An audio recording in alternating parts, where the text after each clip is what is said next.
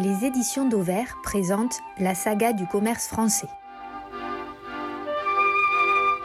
Une histoire du commerce de 1852 et Aristide Boussicot aux années 2000. Un livre coécrit en 2004 par Frédéric Carluère Lossouarn et Olivier Dauvert, lu par Olivier Dauvert. Chapitre 2 1881, création de l'Union de Limoges, première coopérative française, l'Utopie coopérative.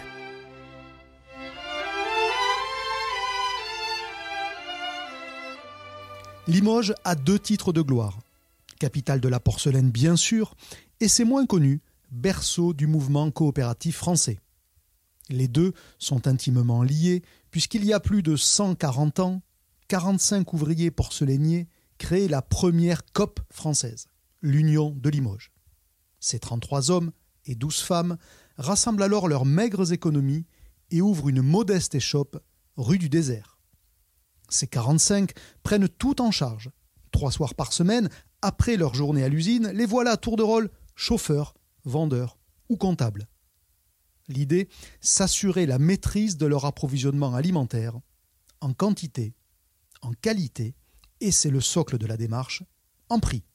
Car à l'époque, le discount est une notion quasi inconnue.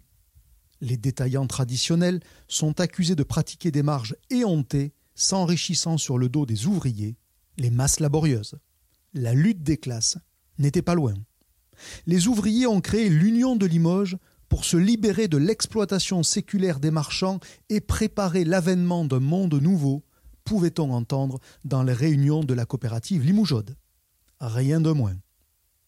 Rue du Désert, dans la boutique de l'Union de Limoges, les prix sont en apparence sensiblement identiques à ceux du commerce en place, incluant donc une marge de détail. Autant dire que la coopérative de consommation a bien vocation à générer du profit. Reste qu'en fin d'exercice, et c'est la particularité du système, les coopérateurs se partagent l'essentiel de ce bénéfice au prorata de leurs achats et non selon la part du capital détenu dans l'affaire. L'objectif, écrit Bernard Lavergne, l'un des initiateurs du mouvement, c'est bien de limiter le profit réalisé sur le dos du consommateur. Le système de la ristourne aboutit à vendre à prix coûtant puisque, exception faite de la part des bénéfices mis en réserve, la coopérative rend à l'acheteur le profit réalisé sur lui. La mécanique coopérative plaît et fait des émules, tant chez les ouvriers que chez les bourgeois, les uns attirés par la notion d'émancipation sous-tendue par la coopération, les autres plus simplement par les économies réalisées. En 1885, date du premier congrès coopératif, 36 sociétés sont membres de l'Union coopérative des sociétés françaises de consommation, l'instance nationale. Mais déjà, plus d'une centaine de coopératives sont recensées sur tout le territoire. Dans les régions industrielles, l'essor est spectaculaire tant le terreau est fertile. Pour les coopératives, comme pour les syndicats d'ailleurs. À Saint-Étienne, par exemple, ce sont les mineurs qui ont constitué les coopératives locales. La proximité idéologique avec les tenants du collectivisme est bien réel. Dans certaines réunions, on s'appelle camarades, avant d'entonner l'international avec entrain. Prolétaires de tout le pays, unissez-vous. Dès 1890, cette politisation provoque un violent schisme au sein du mouvement coopératif, qui ne s'apaisera que 22 ans plus tard. Dans quelques coopératives, en effet, notamment dans le Nord, le profit réalisé sur la vente de détail n'est que très partiellement reversé aux coopérateurs. La différence alimente ouvertement la propagande politique. Ces coopératives, poursuit Bernard Lavergne, étaient les vaches à du Parti socialiste. Insupportables pour les coopératives dites bourgeoises, conduites par Charles Gide, tenant d'un modèle coopératif économiquement pur et politiquement neutre, autrement dit, entièrement tourné vers le coopérateur et lui seul. Les premiers intellectuels, dont Charles Gide, qui entreprennent de théoriser ce qui à l'origine fut avant tout un mouvement ouvrier, voient volontiers dans le système coopératif une alternative crédible au modèle capitaliste. alternative qu'il appartient de développer et non de dévoyer en transformant les coopératives en vitrines partisanes. Pour autant, et c'est l'un des paradoxes de l'époque, la dimension politique n'est jamais absente de l'approche de Charles Gide. L'ambition de la société coopérative, dit-il, est de substituer au régime compétitif et capitaliste actuel un régime où la production sera réalisée en vue de la collectivité des consommateurs et non en vue du profit. C'était en 1912, lors du Congrès national. À la tribune, l'opposition coopération-capitalisme est récurrente chez les orateurs.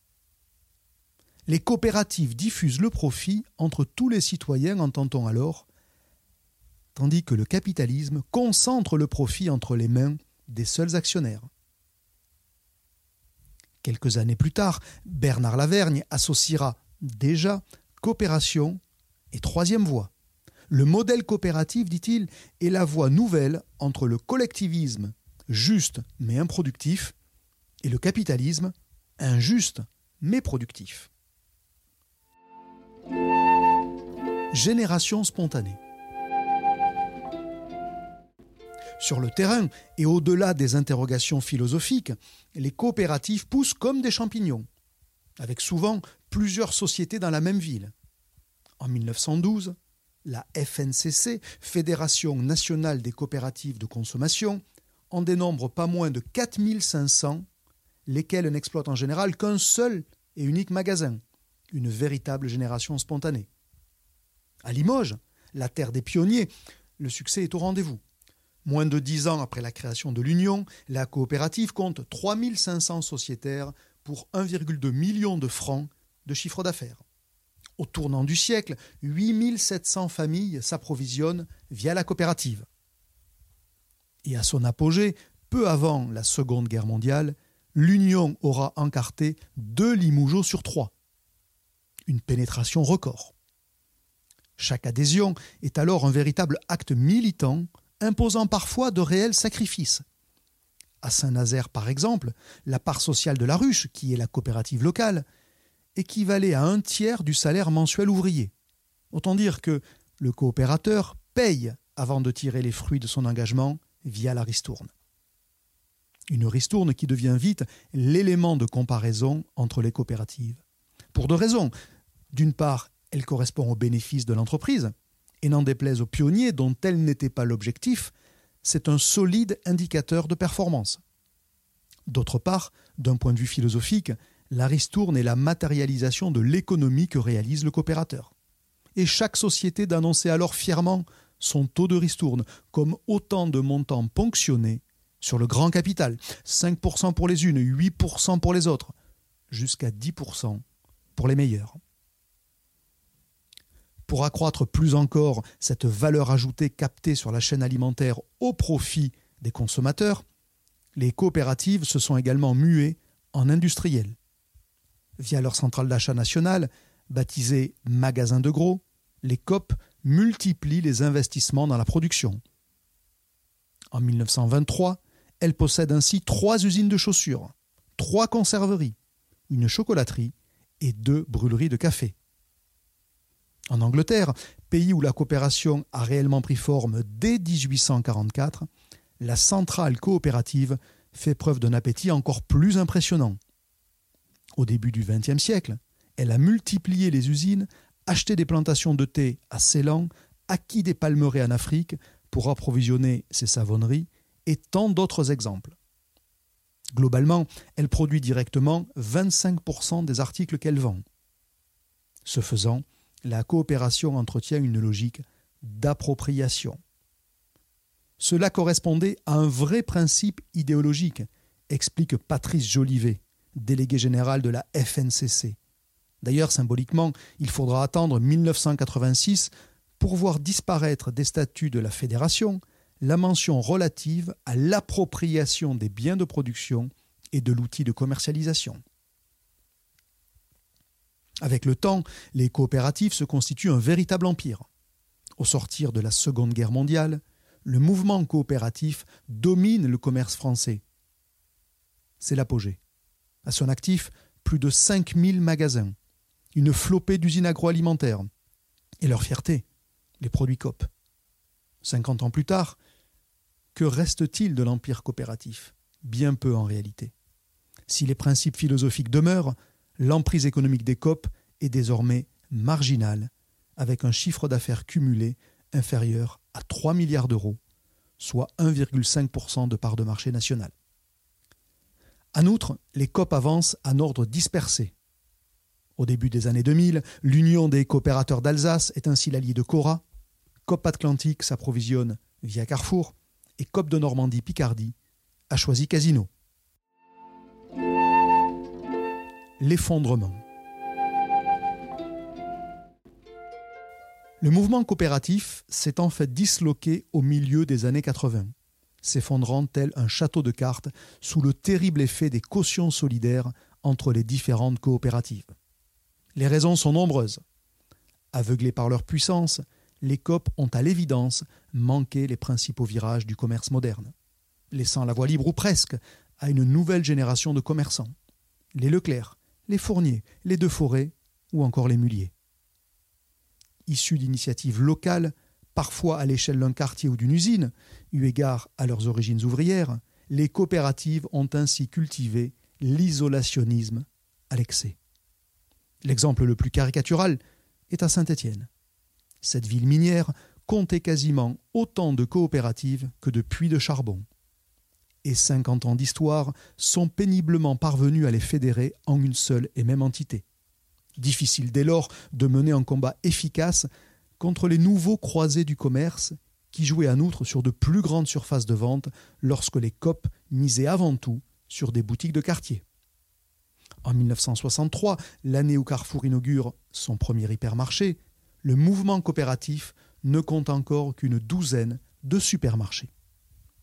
Pire encore, la technique du libre-service n'est utilisée que dans 4% des 8900 points de vente malgré les voyages aux États-Unis des dirigeants des principales sociétés qui, comme les Fourniers ou les Deux Forêts, y sont tous allés, les coopérateurs ont longtemps considéré que l'hypermarché ne constituait pas une formule d'avenir. De plus, l'évolution vers des plus grandes surfaces rompait l'égalité entre les sociétaires, qui est l'un des principes historiques de la coopération, puisque certains pouvaient s'y rendre et d'autres non. Résultat, lorsqu'à la fin des années 1970, les COP se lancent véritablement dans l'hyper, le retard est considérable. Les meilleurs emplacements sont déjà occupés, limitant d'autant le potentiel des hypermarchés enfin inaugurés. Handicap supplémentaire dans cette course au développement, le manque de ressources financières. Longtemps en effet, les coopératives ont redistribué à leurs sociétaires le bénéfice de l'année sous forme de ristourne, considérant qu'il s'agissait d'un trop perçu. La conséquence est terrible, des fonds propres insuffisants.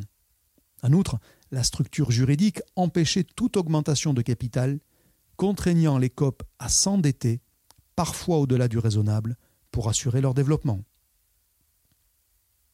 La ristourne est un véritable paradoxe dans l'histoire du mouvement, explique alors un patron de coopérative. Au début du XXe siècle, elle a permis l'essor des COP, en fidélisant les sociétaires.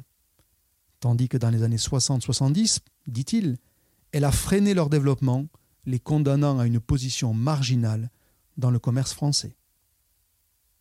Le problème est pourtant identifié dès les années 1920. Dans son ouvrage Les coopératives de consommation en France, Bernard Lavergne évoque déjà l'insuffisance des capitaux propres. Une seule action, au nominal souvent faible, suffit à obtenir tous les avantages que procure la coopérative, écrit-il. Ce qui évidemment ne gonfle pas les capitaux propres. De même, dans le cas de la ristourne, le mouvement coopératif, et jusqu'à ses élites, a toujours été placé devant un cruel dilemme. Renoncer au mode de redistribution du profit, ou renoncer à accumuler d'importants capitaux via les réserves de l'entreprise. Le déclin des coopératives était-il pour autant inéluctable? Probablement pas. En témoigne la situation en Italie et dans les pays scandinaves où, pour s'être fédérés plus rapidement, les COP ont disposé de réels moyens d'expansion et conservent encore aujourd'hui une place importante. En France, explique Jean Grave, l'ancien patron de COP Atlantique, de nombreuses coopératives ont disparu, plus pour être passées à côté des grandes évolutions du commerce qu'en raison même de leur statut. Et les COP n'ont pas le monopole de l'échec, remarque-t-il. Reste que le mode de décision, par principe collégial, puisque en assemblée générale, chaque coopérateur dispose d'une voix indépendamment du nombre d'actions qu'il représente, le mode de décision donc a considérablement freiné les nécessaires adaptations. Dans certains cas, par exemple, les coopérateurs refusaient toute idée de publicité, argumentant qu'elle trompait le consommateur en influençant son choix. Plus fréquemment, c'est la politique de prix au sein d'un réseau multiformat qui suscitait d'interminables débats. En toute logique, un hypermarché se devait de proposer des prix plus attractifs qu'une supérette. Ce que n'admettaient pas nécessairement les coopérateurs qui imposaient parfois des prix uniques, partout. Des prix évidemment trop élevés pour un hypermarché et trop discount pour une supérette. À la clé, des clients qui boudent les grandes surfaces et un réseau de proximité déficitaire. Des années d'errement aidant, le mouvement coopératif a peu à peu vacillé. Première alerte dès 1982, avec le dépôt de bilan de la COP de Lorient, directement victime d'une politique de ristourne trop généreuse. Suivent les sociétés de Valence, d'Amiens, de Lorraine et d'autres encore par le jeu des cautions solidaires via la SGCC, la centrale nationale, c'est l'ensemble du mouvement qui s'effondre en 1985. La vente des bijoux de famille, en l'occurrence la FNAC, et l'outil industriel n'y changera rien. Seuls surnagent les coopératives de Sainte, de Rouen, de Champagne et d'Alsace. Mais les fournisseurs échaudés ne veulent alors plus d'une nouvelle centrale d'achat commune imposant à chacune des survivantes de s'adosser à de plus solides alliés. Cop de Champagne se tourne ainsi vers Promodes, adoptant progressivement ses prix et ses enseignes, notamment Continent. Effet garanti. À Sens, l'hypermarché Rond-Point baisse par exemple ses prix de 6%, ce qui est énorme. Peu après, suite au passage sous enseigne Continent, le chiffre d'affaires s'envole, plus 70% en quelques jours. Les coopératives découvraient enfin à quel point le commerce avait changé en 20 ans. Mais c'était malheureusement trop tard. Prochain chapitre Jackpot au casino de Saint-Étienne. 1898, Geoffroy Guichard fonde la Société des magasins du casino.